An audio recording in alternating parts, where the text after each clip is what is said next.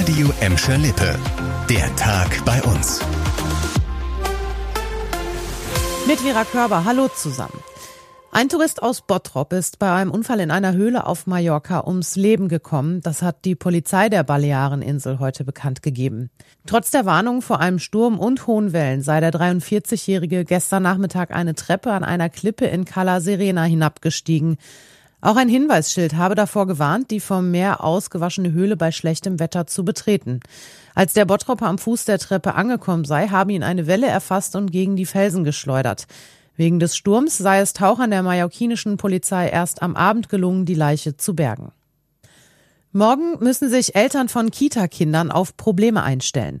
Beschäftigte im Sozial- und Erziehungsbereich streiken morgen. Das hat die Gewerkschaft Verdi angekündigt. Der Streik soll den ganzen Tag dauern. Um 13 Uhr treffen sich die Beschäftigten vor dem Gelsenkirchener Verwaltungsgericht und ziehen dann bis zum Hans-Sachs-Haus. Dort läuft parallel die Ratssitzung mit Oberbürgermeisterin Karin Welge. Die Oberbürgermeisterin ist die Verhandlungsführerin auf Seiten der Arbeitgeber. Eine Verdi-Sprecherin hat uns gesagt, dass sich die Beschäftigten vor allem bessere Arbeitsbedingungen wünschten, zum Beispiel durch einen anderen Betreuungsschlüssel. Im Falle der Mitarbeiter des Jugendamts sei beispielsweise sonst nicht auszuschließen, dass das Kindeswohl gefährdet sei.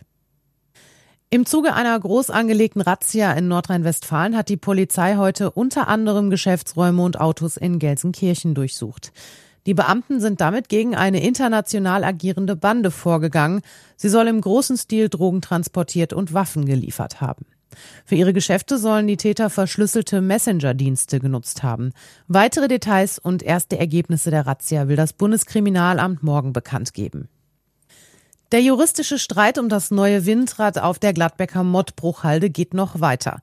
Heute wurde am Verwaltungsgericht Gelsenkirchen über zwei Klagen gegen die Anlage in Brauk verhandelt.